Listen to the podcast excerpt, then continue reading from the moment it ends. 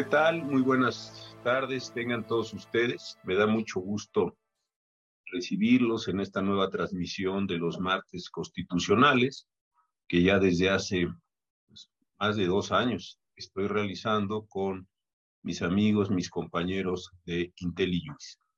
Como ustedes saben, lo que trato de hacer este martes, el último martes de cada mes, es analizar algún aspecto jurídico un aspecto constitucional, pues que no sea de los muy comunes, de los muy eh, manidos, de aquellos que están en la discusión. Y como muchos de ustedes saben, ya estoy viendo aquí los chats muy gentiles que nos mandan, reconozco algunos nombres, pues habrán visto que hemos tratado de abrir temas, insisto, novedosos. Y sobre eso es que vamos a hablar eh, el día de hoy. Hace unos pocos días, el 22 de abril de, estos años, se dio a conocer eh, un informe que después fue presentado en el Consejo de Derechos Humanos en el 50 periodo de sesiones que se realizó ahora en los primeros días del mes de julio del 2022.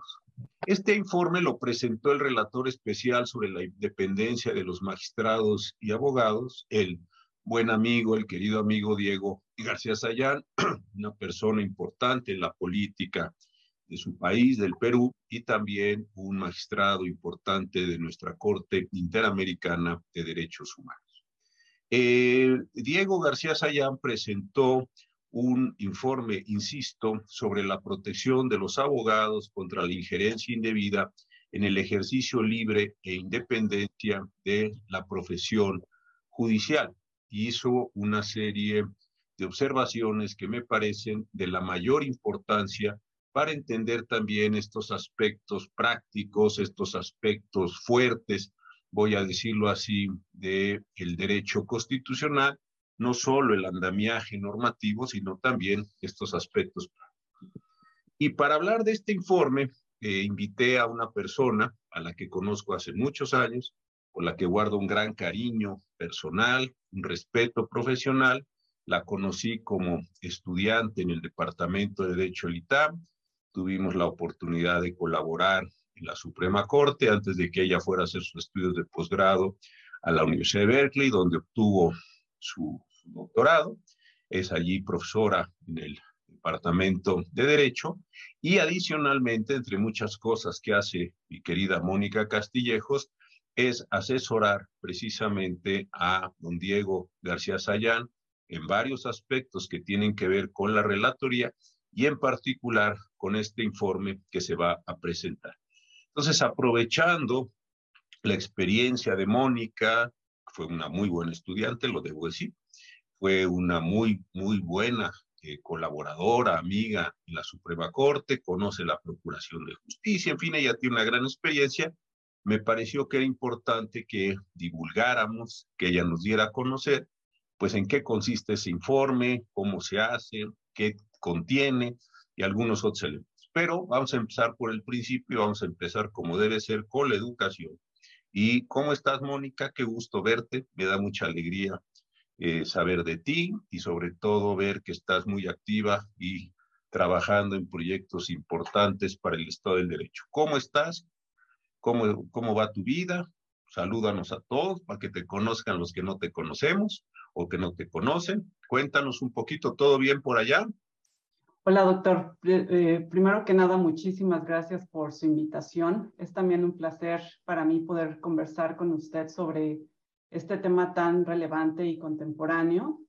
Eh, muchas gracias por invitarme y saludos a toda su audiencia. Todo va muy bien, afortunadamente, y le agradezco mucho la, la grata presentación. No, pues al contrario. A ver, Mónica, primero, ¿qué son los relatos? Vamos a empezar, ya sabes, a mí trabajamos muchos años juntos, me gusta ir de lo general a lo particular. ¿Qué es un relator de Naciones Unidas? Así para empezar, digamos, por lo muy obvio. ¿Quién es un relator?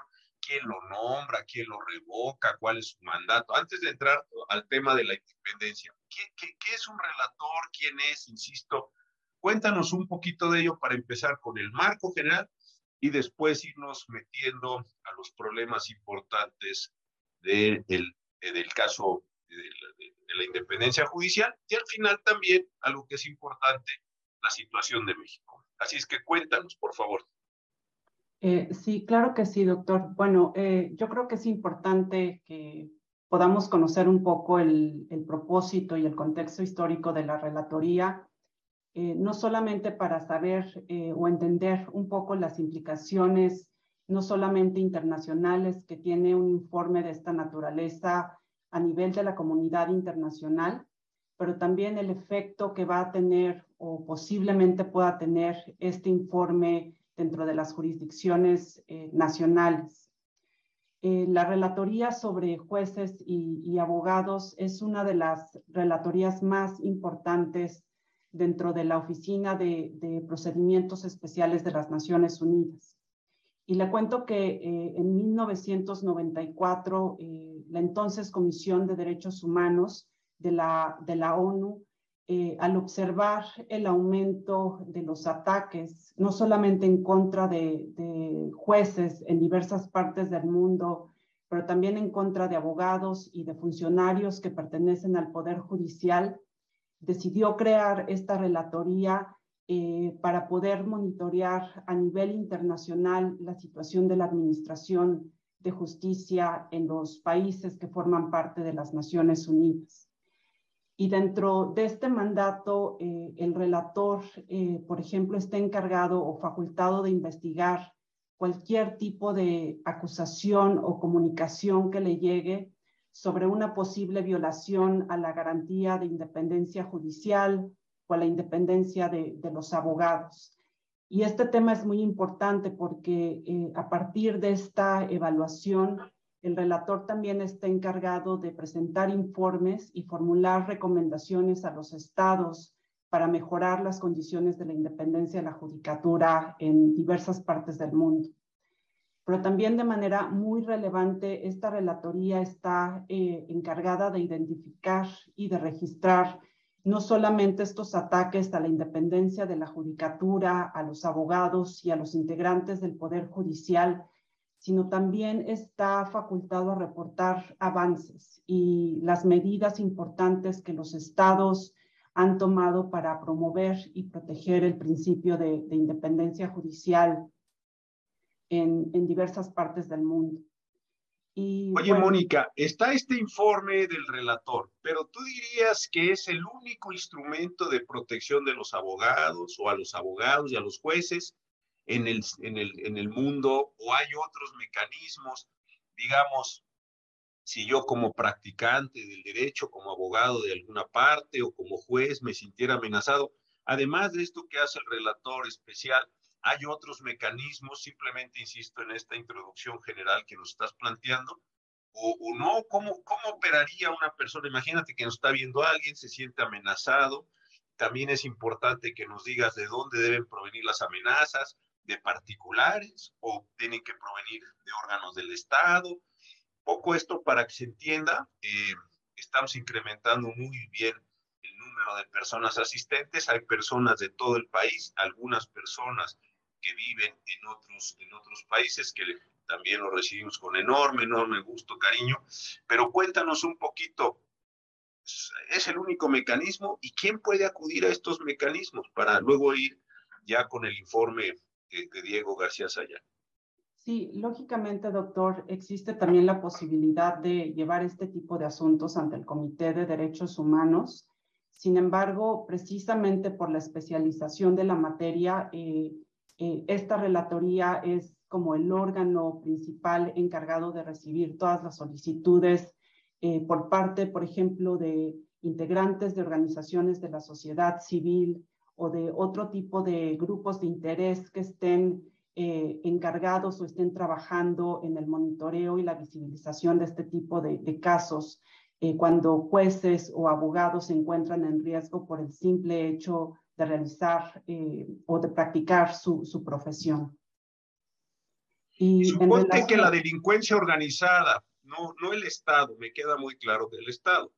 Pero ¿qué pasa si, por ejemplo, por ejemplo, la delincuencia organizada, hay modo de que eh, los mecanismos internacionales también se disparen, se protejan, o se protege indirectamente haciendo recomendaciones al Estado. ¿Cómo funcionaría una persona, insisto, que esté practicando su profesión y que en un determinado momento, determinado tipo de organización no gubernamental le pudiera generar una amenaza, una duda?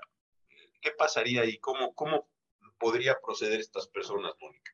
Bueno, en este caso, doctor, eh, generalmente existe una oficina específica de procedimientos especiales en Ginebra. Eh, en esta oficina se encuentran diversas divisiones eh, dependiendo de la relatoría y de la materia de que se trate.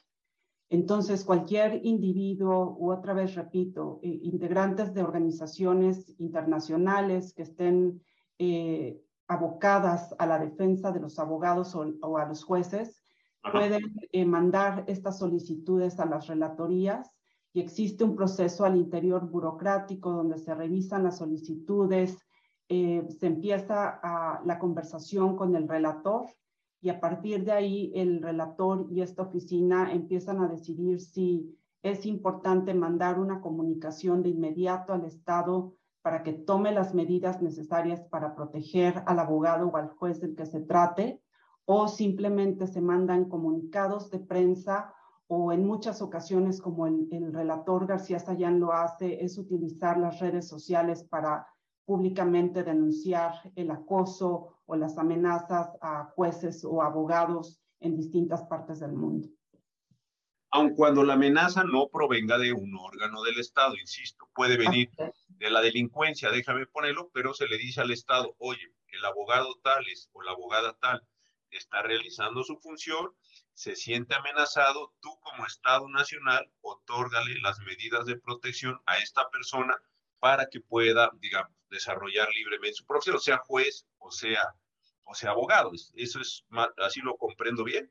Así es, doctor. Y de hecho es bien importante que usted eh, mencione el tema de la delincuencia organizada porque este es un tema que el relator adoptó desde el inicio de su mandato eh, en el 2019, él precisamente presentó una iniciativa ante el Consejo de Derechos Humanos y después la reiteró ante la Asamblea General sobre la necesidad de reformar los principios básicos de la independencia de la judicatura y de los relativos a la profesión jurídica, precisamente por esta preocupación que él tenía de adaptar estos instrumentos internacionales a las condiciones modernas o contemporáneas de los retos y desafíos que están eh, eh, enfrentando los jueces y los abogados.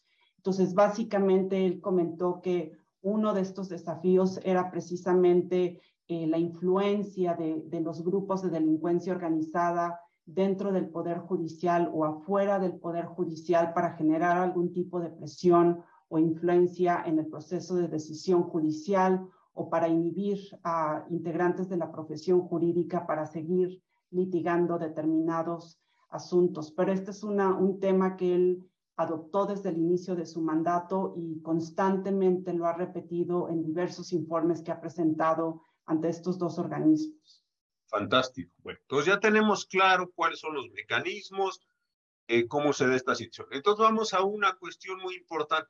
¿Cuál es el contexto específico de este informe que yo mencionaba hace un momento, que se presentó alguno, hace algunos días. Eh, cuéntanos un poquito cómo nació esto, fue una intuición, es, es la necesidad de rendirlo periódicamente, eh, ¿qué, qué, qué, consideró, viajó mucho el, el relator. Un poco cuéntanos para que sepamos todos cómo es la mecánica, déjame ponerlo así, de construcción de un informe tan importante como el que nos estás contando tú.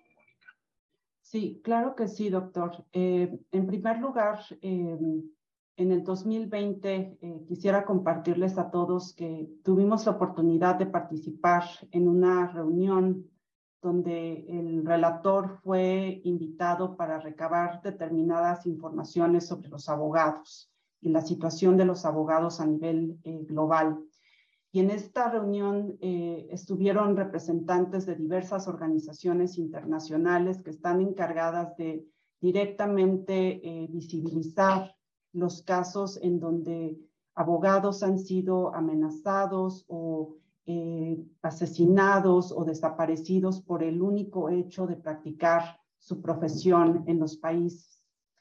Pero en esta reunión yo creo que el aspecto fundamental fue que eh, se habló de la importancia de la abogacía eh, en la protección del, del, Estado de Derecho y de los derechos humanos, pero también se habló de la importancia, por ejemplo, de los abogados en la contribución de generar confianza en los sistemas de administración de justicia y de generar mejores accesos a todos a, la justicia o a los sistemas de justicia en, los países que ellos estaban representando.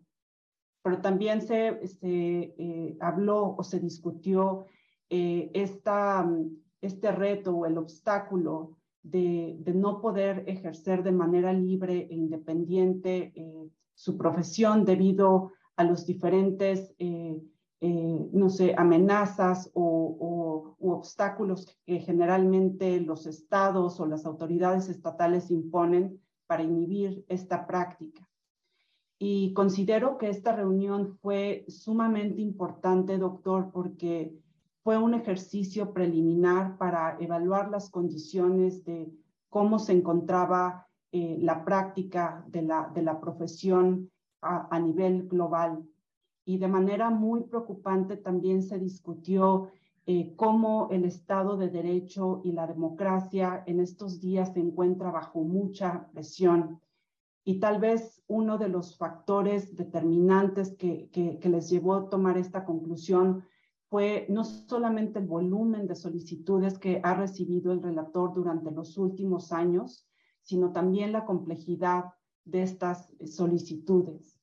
Y, por ejemplo, un elemento también muy interesante que en esta reunión se tocó fue que eh, algunos de los países que cuentan con altos índices de Estado de Derecho también han empezado a, hacer solicitudes de esta naturaleza precisamente por los riesgos que están enfrentando eh, los abogados en, diversas, eh, eh, no sé, en diversos países en desarrollo.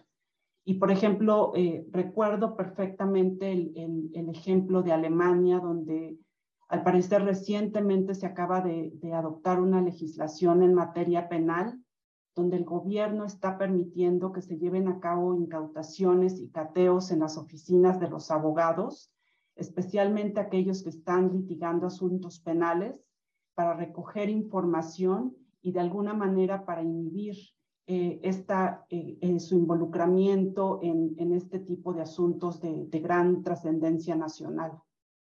Wow, qué interesante, porque siempre piensa uno que los países como se decía antes, en vías de desarrollo, emergentes, como que Ramos eran los únicos que padecían. Supongo que con la materia fiscal debe parecer algo, aparecer, pasar algo semejante, ¿no? El secreto eh, profesional, hasta dónde llega, qué te puedes llevar de las computadoras. Aquí hemos en México, como tú sabes bien, tenido algunos incidentes de esta naturaleza, pero qué, qué interesante. Ahora, el, en, el 2020 toma la decisión el relator de llevar a cabo, de trabajar, de construir este informe. ¿Y de dónde se, cuáles son sus fuentes? Yo creo que esto se, yo cuando estuve en la Suprema Corte, te acordarás que venían organizaciones, nos entrevistaban a muchas personas, ministros, jueces, magistrados, legisladores, profesores, litigantes, etc. Y tomaban como una visión. Pero en un caso como estos, así en lo general, cómo lo, cómo lo, cómo lo está, cómo lo hizo, o cómo se suele hacer estos informes, desde luego, en lo que puedas contarnos. No se trata que cometemos aquí ninguna indiscreción, ¿verdad?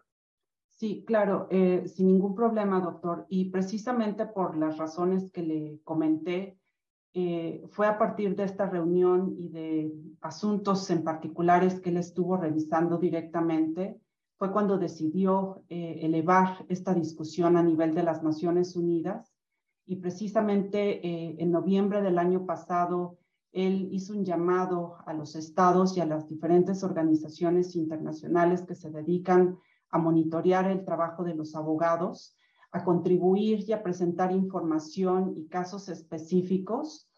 Y a partir de diciembre del año pasado a febrero de este año, eh, también tuve el privilegio de participar en todas las consultas regionales para recopilar la información que fue incluida en este informe. Y por ejemplo, doctor, le cuento que entre las, el tipo de información que, que estas organizaciones o colegios de abogados o eh, abogados en, en, su calidad personal que participaron en estas eh, consultas regionales, por ejemplo, compartieron información sobre el tipo de medidas constitucionales, legales, administrativas o de política pública que sus estados habían incorporado para prevenir algún tipo de amenaza o acoso o eh, injerencia indebida en las actividades de los abogados. Hubo un detalle muy interesante porque la mayoría de las eh, organizaciones que participaron en estas consultas eh, eh, dijeron que no existe un marco jurídico tal que específicamente proteja la, la, actividad de los abogados en sus países.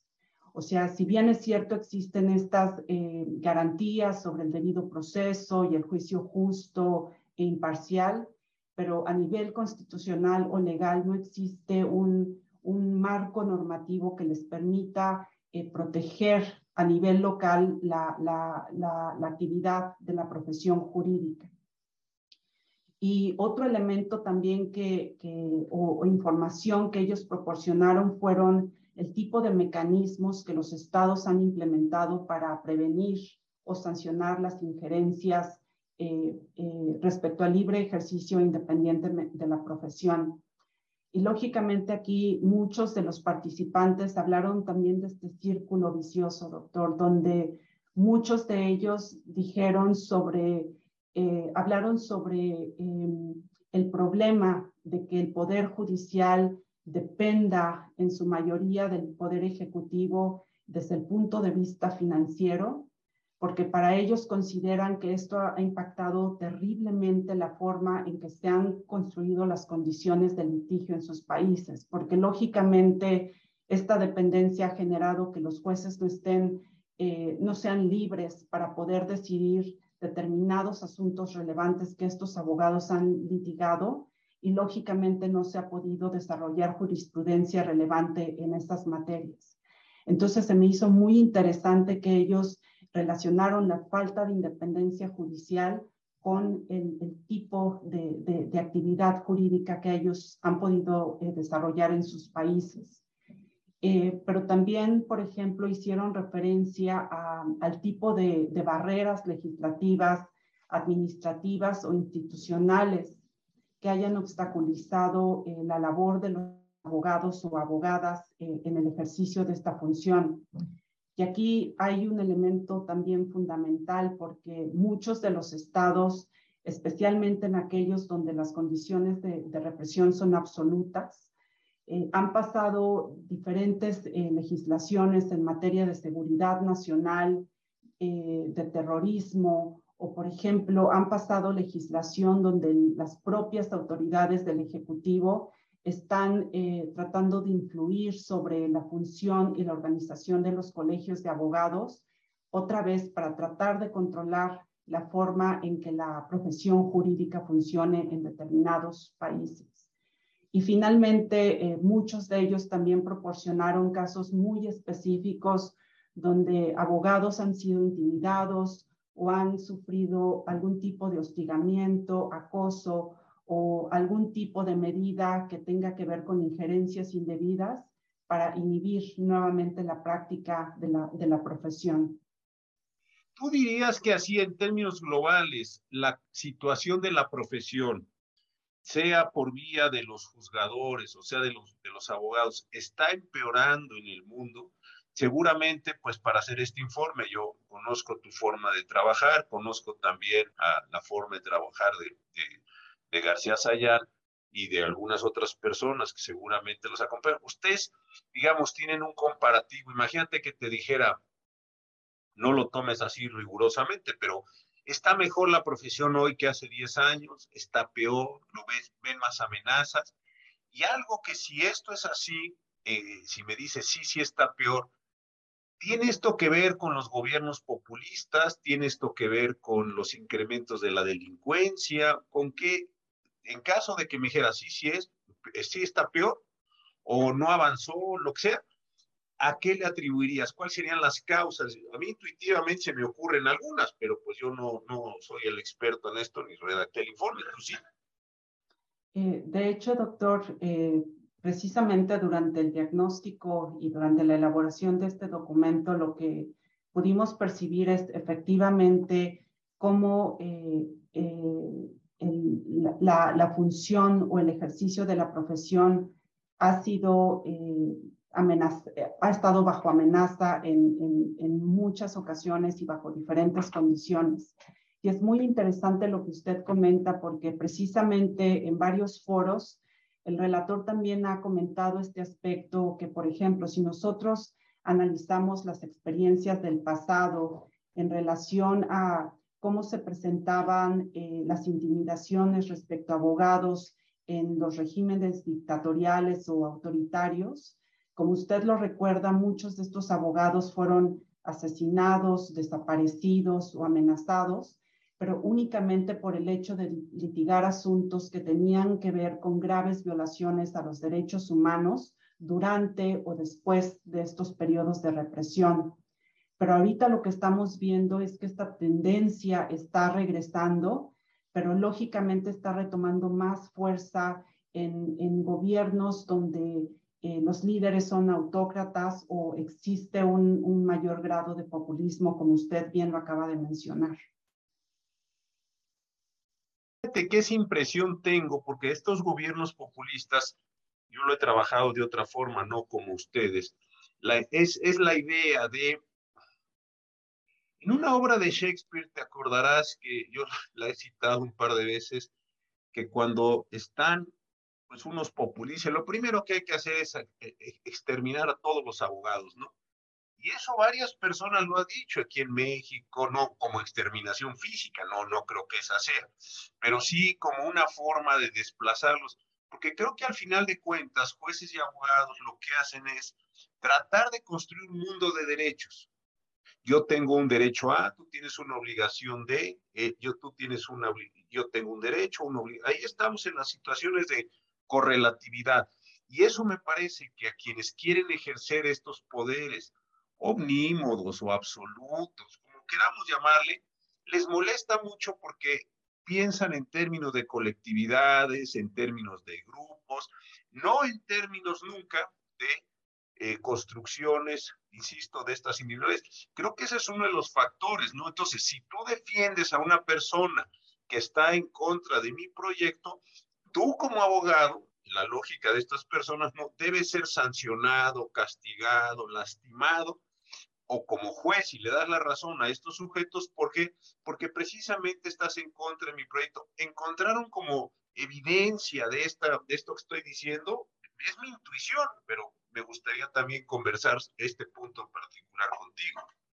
Y de hecho, doctor, el punto que usted está eh, mencionando es también muy relevante porque sí, efectivamente eh, pudimos identificar un patrón donde, por ejemplo, en varios países donde están emitiendo estas legislaciones para restringir o para incidir en, la, en el funcionamiento o en la organización de los colegios o las barras de abogados, esto ha sido como un, un, un, esfuerzo para eh, también eh, evitar cualquier tipo de, de, eh, colaboración o esfuerzo colectivo por parte de los abogados en el país, porque en la medida en que los separan, el hecho de que empiecen a hacer campañas en contra de un individuo en particular Em, lógicamente las posibilidades de que esta persona pueda tener un éxito en, llevar un asunto y, denunciar las violaciones a, los derechos humanos son mínimas. Y por eso yo creo que también han estado eh, eh, dirigiendo estos esfuerzos a debilitar este esfuerzo colectivo de las barras de abogados y es lo que muchos de los, de los participantes en estas consultas también comentaron sobre eh, la falta de apoyo colectivo y de solidaridad por parte de las barras de abogados en apoyar a aquellos abogados que están directamente eh, siendo amenazados o, expuestos por parte de las autoridades estatales o por parte de determinados grupos de intereses, por ejemplo. Fíjate, y ahí hay una idea que yo, yo creo que es equivocada, pero es normalmente uno identifica en estos supuestos a los litigantes, ¿no? Porque parece que son los que van, los que pelean, los que... Pero también a los que están, déjame, ya, ya sé que es mucho más complejo, pero los que están en el mundo corporativo, porque claro, si el presidente quiere nacionalizar algo y el grupo corporativo se opone o no quiere financiar un proyecto o quiere financiar un proyecto alternativo o no quiere poner dinero donde el presidente de cualquier país, primer ministro, rey, lo que sea, no estoy hablando de un país en particular, pues claro, también le va a molestar esos segmentos de la profesión, porque va a decir, claro, están yendo en contra del interés nacional porque no le dicen a sus fondos o a sus clientes, a lo que sea, que hagan cierto tipo de cosas en, un determinado eh, eh, sentido. Entonces, creo que ahí hay un, un tema donde afecta a la totalidad de la profesión, no a los que están litigando y llevando demandas, como es, eh, digamos, la visión tradicional. Eso también creo que, no sé, te lo estoy preguntando, eso también supongo que apareció en el informe, porque es la abogacía en general, no los abogados litigantes, ¿no, Mónica? Así es, y de hecho, doctor, hay una sección específica en este informe donde narra el tipo de legislación y el tipo de eh, medidas que muchos estados han adoptado precisamente para debilitar este esfuerzo colectivo y para debilitar eh, eh, la operación o la incidencia de las barras de abogados para defender a aquellos que directamente han sido atacados por las autoridades estatales. Exacto. Oye, bueno, a ver, entonces sale el informe, es un informe global y tiene identificación de países. Eh, si quisieras brevemente, ¿qué viste en lo global? Así que dijeras, ya, ya, ya alzaste un poco por ahí, pero en lo global, ¿qué, qué son los grandes focos rojos? Si quieres repetirlos algunos o sintetizarlos. Y luego, ¿qué viste ya en, en, en países? En los países más democráticos, en los países eh, más autoritarios. ¿Hay algunos rasgos particulares de, del informe que, que acaban ustedes, bueno, Diego García Sayán y tú y las personas que colaboran, vieron así algunas cuestiones que dijeran, el mundo tiene esta, este problema. Los que están en regímenes populistas tienen estos acentos, los que están en regímenes democráticos tienen eso. O, o, o, no podríamos hacer esa diferenciación analítica de estos elementos. Yo creo que eh, si me pregunta, doctor, tal vez el primer diagnóstico que le podría dar es eh, eh, que realmente los números eh, y con base en la información recabada, el, el, diagnóstico no es alentador de cómo está la situación de los abogados a nivel mundial. Y, por ejemplo, eh, en este informe, el relator identificó diversas tendencias y los patrones de interferencia y los ataques perpetuados contra los abogados así como los instrumentos que han utilizado las autoridades estatales y determinados eh, grupos de interés para poder incidir en, en, la independencia y en la libertad de la abogacía en diferentes partes del mundo, incluyendo, por ejemplo, como ya lo mencionamos, esta intromisión eh, en el funcionamiento y en la operación de los colegios de abogados, pero también a través de, legislaciones eh, restrictivas de los derechos de los abogados, así como los diferentes ataques, por ejemplo, a la integridad física y psicológica, no solo de los abogados, sino también de sus familiares, pero también de manera muy significativa, doctor, eh, aquí el relator está presentando este problema del acoso mediático, y el uso contemporáneo de las redes sociales para dañar la reputación profesional de los integrantes de la profesión, así como el uso de, procedimientos, por ejemplo, disciplinarios que generalmente son arbitrarios y sin ningún tipo de respeto a las garantías del debido proceso, así como el uso del sistema judicial o de las fuerzas policiales para seguir mermando e inhibiendo la, la, eh, la, capacidad de actuar de los abogados en, en diferentes partes del mundo. Como le comenté, eh, desafortunadamente eh, no estamos viendo como una tendencia únicamente negativa en estos países donde los niveles de represión son absolutos o en, en los gobiernos populistas o autócratas. Yo creo que este efecto también ya está teniendo un impacto en aquellos estados donde eh, las condiciones de, de, democracia son altas y también los índices de Estado de Derecho son, son, son altos. Y, y por ejemplo, doctor, eh, en este punto también me, me, gustaría relacionar esta, esta conversación no solo con el trabajo que el relator García Sayán está haciendo eh, para visualizar y convertirse en una voz eh, eh, para proteger a los abogados y a los jueces en riesgo, pero también es bien interesante analizar el papel extraordinario que la relatora de los defensores de los derechos humanos ha hecho, Mary Lawlor, porque ella también desde su relatoría ha reportado, por ejemplo, que eh, anualmente 300, más de 300 abogados son asesinados en todas partes del mundo.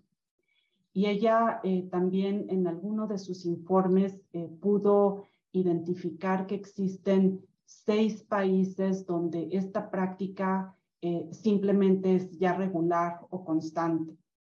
Y en, primer lugar se encuentra lógicamente Filipinas, en segundo lugar es Brasil, seguido de Colombia, México, Honduras y Guatemala. Todo esto en este orden.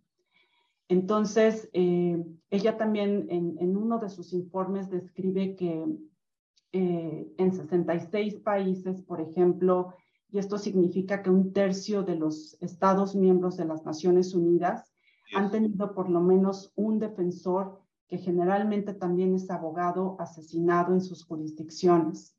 Entonces, el hecho de que ella también esté identificando estos seis países como eh, banderas rojas sobre los constantes ataques a la abogacía. Esto no implica que en otros países no esté ocurriendo, sino que también son menos frecuentes, pero desafortunadamente esta tendencia también se está expandiendo a otros estados eh, integrantes de, de las Naciones Unidas. Ahorita, antes de entrar al tema este muy delicado de, la muerte de los abogados, me, gustaría detenerme en algo que dijiste de pasada, y es muy, muy serio también, y aquí en México lo hemos visto, que es también el tema de las redes sociales, ¿no?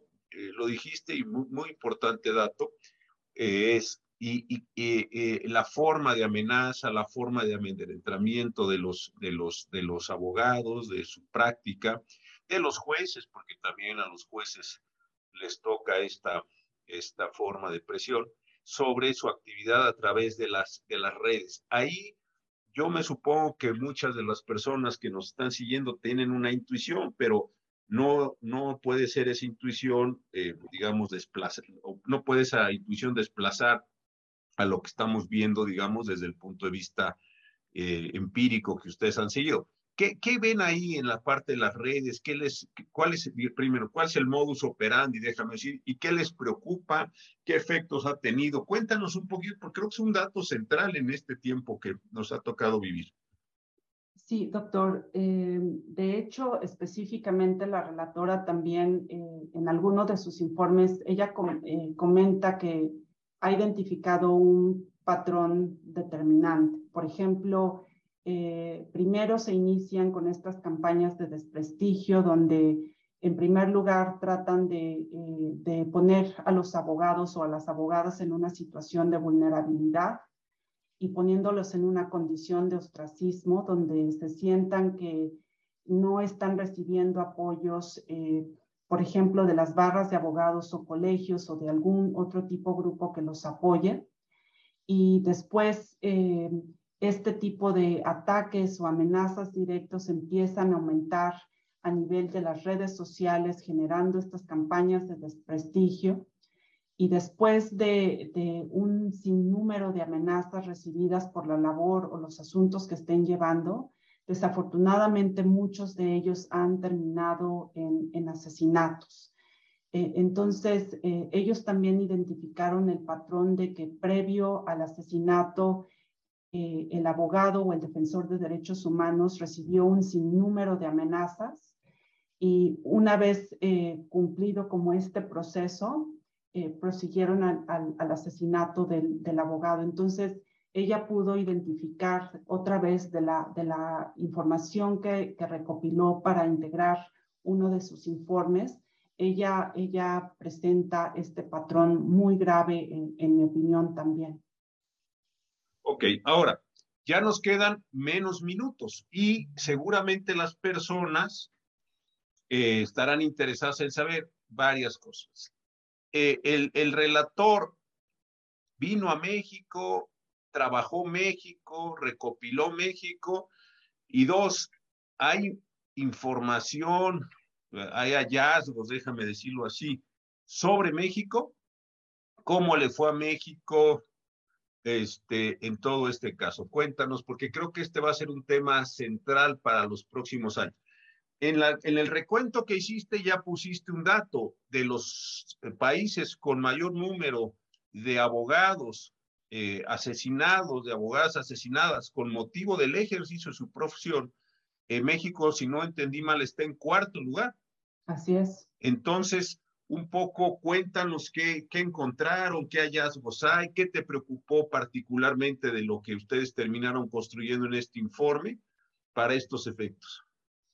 Eh, sí, doctor. Efectivamente, durante estas consultas también eh, diferentes eh, integrantes de la profesión jurídica y organizaciones que, que trabajan en México o en otras partes del mundo también presentaron datos relevantes sobre la situación que enfrenta el país en este momento.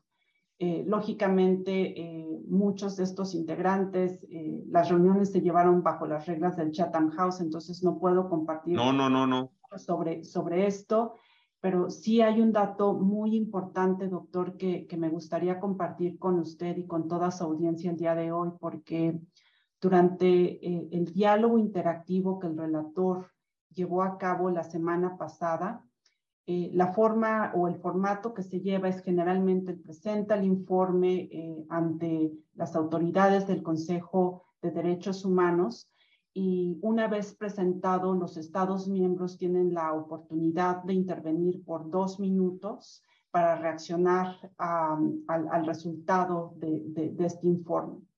Me llamó mucho la atención el tema que eh, el representante de, la misión permanente de Perú eh, habló en nombre de 10 países latinoamericanos.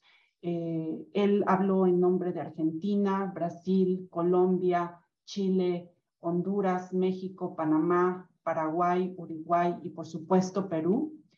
Y fue muy interesante porque el, representante de la misión compartió los resultados que el, que el relator García Sayán presentó y también compartió esta preocupación de cómo la, eh, la, abogacía ha sido amenazada y acosada en diferentes partes del mundo. Y lógicamente también compartieron esta preocupación de las diferentes medidas que los estados han adoptado para seguir inhibiendo y amenazando la profesión jurídica en específicas eh, materias como por ejemplo en la defensa de derechos humanos o cuando se trata de casos de corrupción o cuando se trata de la defensa de derechos de minorías o con asuntos de gran relevancia eh, eh, nacional en determinados países. Pero también se me hizo muy importante, doctor, porque irónicamente y a pesar de que el representante de la misión de Perú eh, apoyó y habló en nombre de estos 10 estados latinoamericanos, México en este informe ha sido colocado entre los países con mayor represión y con mayores ataques también eh, en contra de los integrantes de la profesión jurídica. Y estoy hablando con países eh, eh, de la talla de Azerbaiyán, China, Rusia y Turquía. Entonces, también se me hizo muy importante ver que México directamente no tuvo una participación en el diálogo no tuvo ninguna reacción, que de alguna manera también nos dice un poco eh, el estado en que se encuentra eh, este tema eh, en el país. Oye, a ver, y ahí déjame ya, ya estamos más concentrados en México. Así a nivel general, ¿viste algo, vieron ustedes algo de todo, de lo que se pueda decir? Entiendo muy bien su trabajo. Que sea particular de México eh, o que esté México en un grupo particular, si, y, lo digo con mucho respeto, pero hay que ser serios en las preguntas. Están matando aquí a más defensores por razones de, defensores de qué, quién, hay algún indicio de quién está matando a los abogados, tienen que ver con derechos humanos, con comunidades, trabajan en zona de narcotráfico, así de lo que, del mapa, déjame decirlo así, qué percepciones o qué eh, datos tuvieron ustedes de lo que desafortunadamente le está pasando a, nuestro país. Hay una concentración mayor de abogados asesinados en el norte o en el sur. El, ¿qué, qué, qué, podrías así de los de la minería que tuvieron allí ustedes extraer? Eh, sí, doctor. Eh, precisamente si eh, su audiencia puede tener la oportunidad de revisar este informe que yo considero que es de la mayor relevancia, especialmente por los tiempos que estamos enfrentando en el país. precisamente México está dentro de esta categoría de los países que han llevado a cabo diversas campañas de difamación en contra de los abogados, utilizando todas las eh, instancias estatales o los recursos estatales para cuestionar, amenazar o exponer la labor de, determinados abogados eh, en el país. Y lógicamente lo que a mí se me hace nuevamente preocupante es que México está dentro de esta categoría junto con países como China, Rusia y Turquía, donde las condiciones de represión respecto a, los abogados es realmente preocupante. Y le pongo el ejemplo de Turquía, doctor, donde a partir desde, mil, eh, desde el año 2016, más de 1.600 abogados han sido detenidos y muchos de ellos ahorita se encuentran en condiciones eh, eh, muy precarias en, prisiones de, de, Turquía y 600 de ellos también se encuentran bajo proceso. Y también me gustaría compartirle a usted y a toda su audiencia un caso muy particular que también fungió como un, un, factor de, eh, un catalizador para que el, relator pudiera abordar este tema ante el Consejo de Derechos Humanos. Y este es el caso de una abogada que se llamaba Ebru Tintik, ella desafortunadamente eh, fue detenida por las autoridades de inteligencia en Turquía.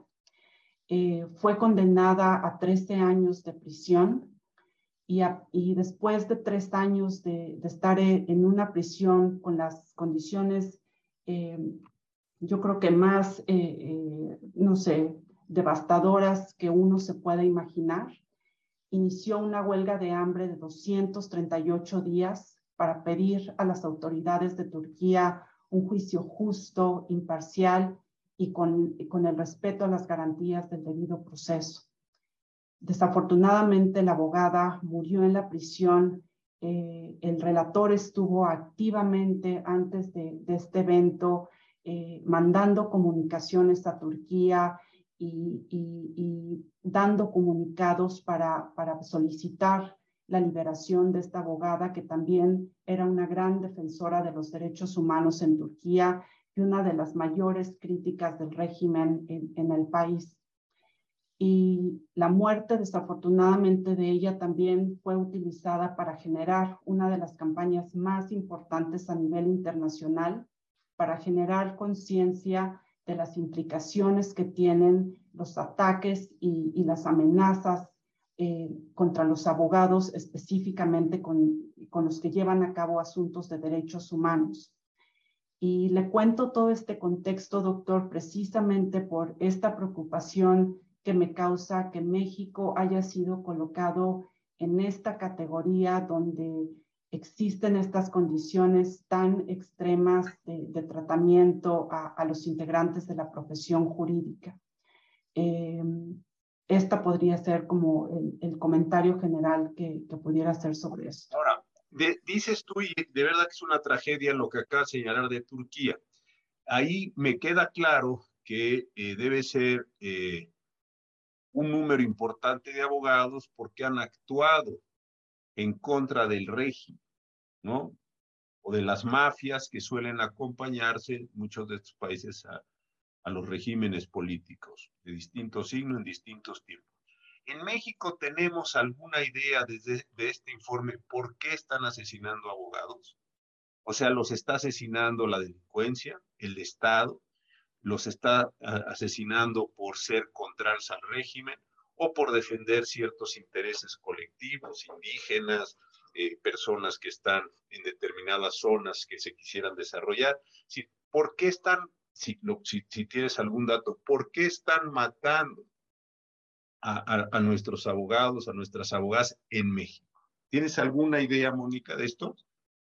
Eh, bueno, de la información que, puedo compartir, doctor, lógicamente aquí el, relator estaba muy interesado en, exponer esta situación de, las implicaciones y los efectos de las campañas de difamación en contra de las integrantes de la profesión.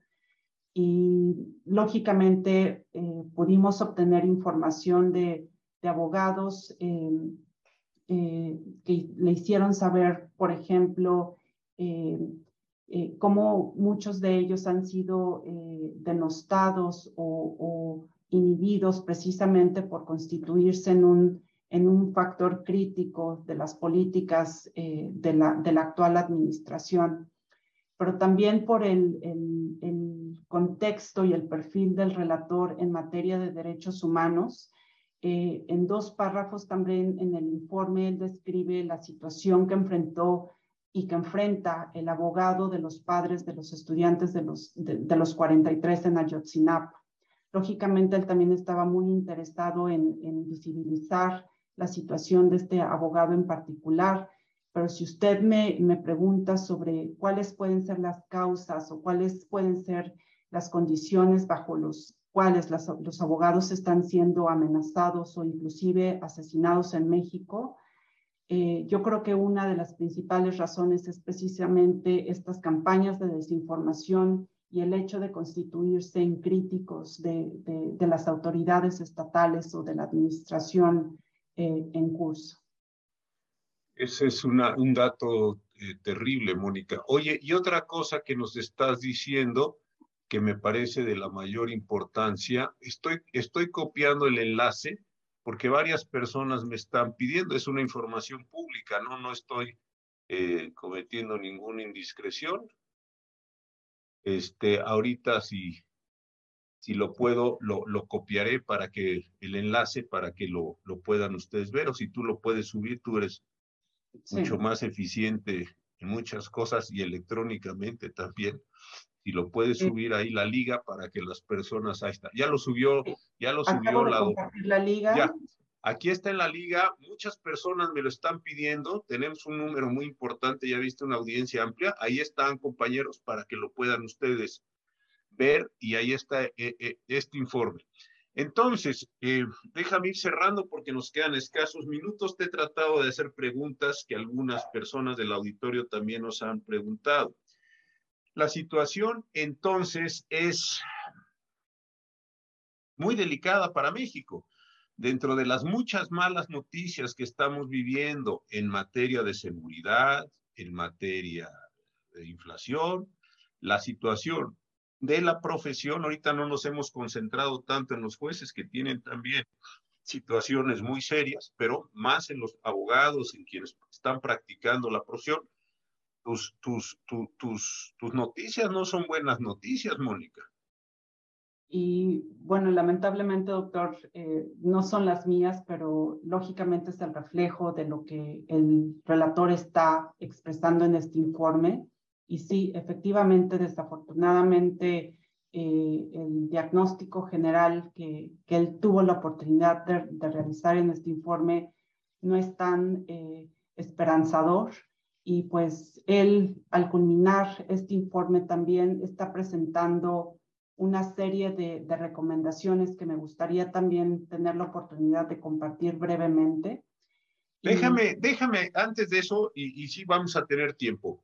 Yo me recuerdo un poco antes que yo entrara a la Suprema Corte, ahí en el, en el 2003, y tú y yo y otros compañeros muy queridos llegamos juntos a la Corte.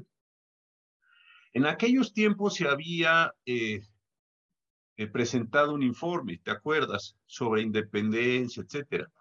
Pero lo que me llama la atención, comparando el informe de ustedes de hace unos pocos días con el de aquel entonces, es que en aquel entonces se hablaba de una falta de independencia judicial en algunos lugares, más o menos identificados, que esa presión venía desde el Estado fundamentalmente, era el Estado el que tenía, déjame decirlo así, un control sobre los jueces, los magistrados, los ministerios públicos que se portaban mal, porque no todos se portaban.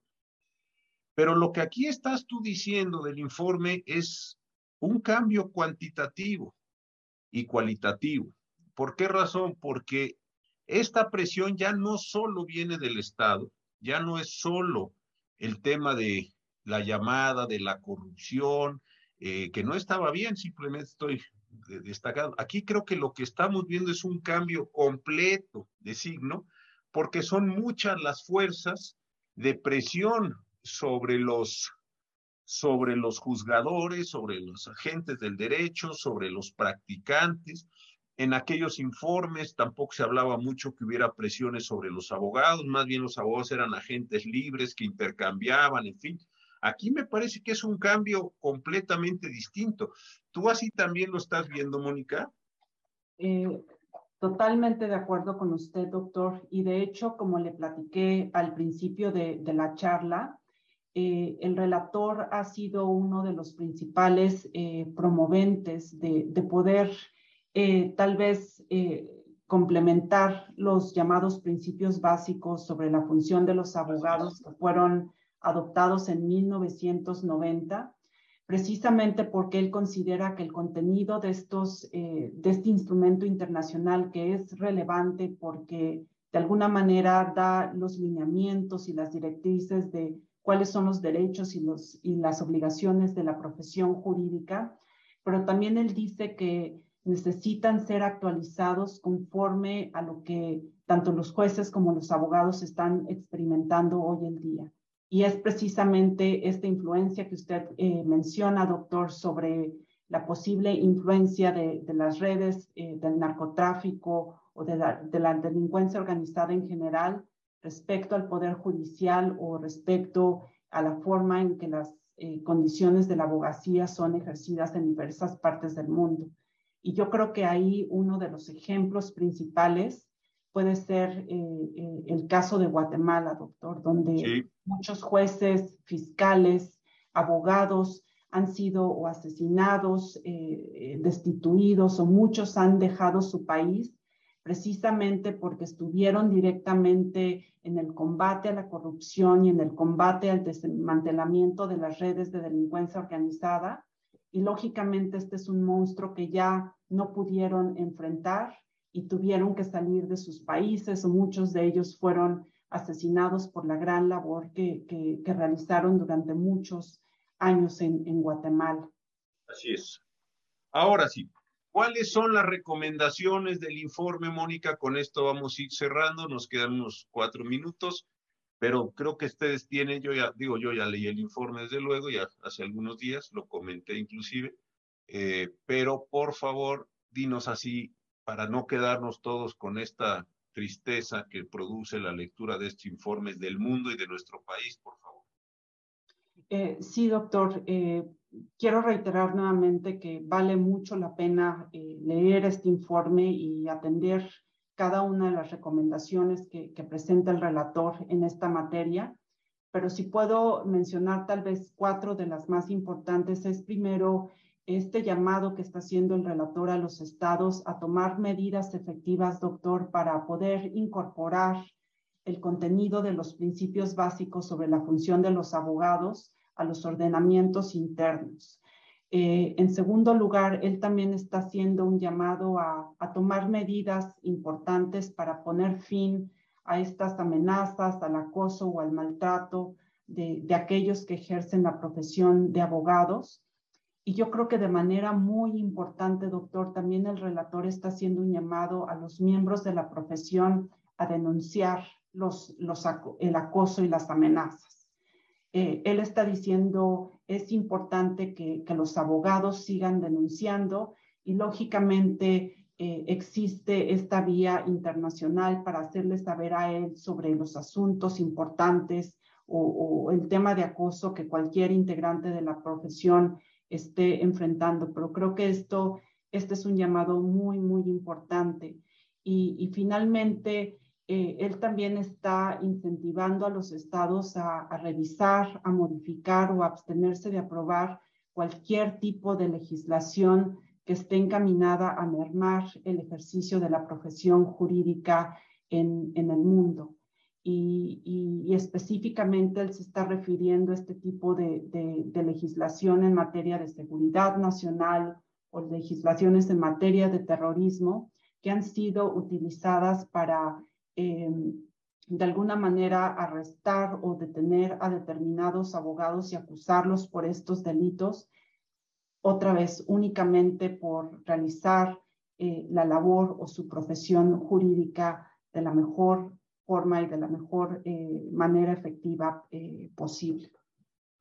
Buenísima, buenísimo. No sabes la cantidad de, de, aquí lo puedes ver tú, de, de, de, menciones, de menciones generosas, cariñosas que estás recibiendo por tu, por tu exposición. Yo nada más fui el moderador, pues lo has hecho espléndidamente, querida Mónica.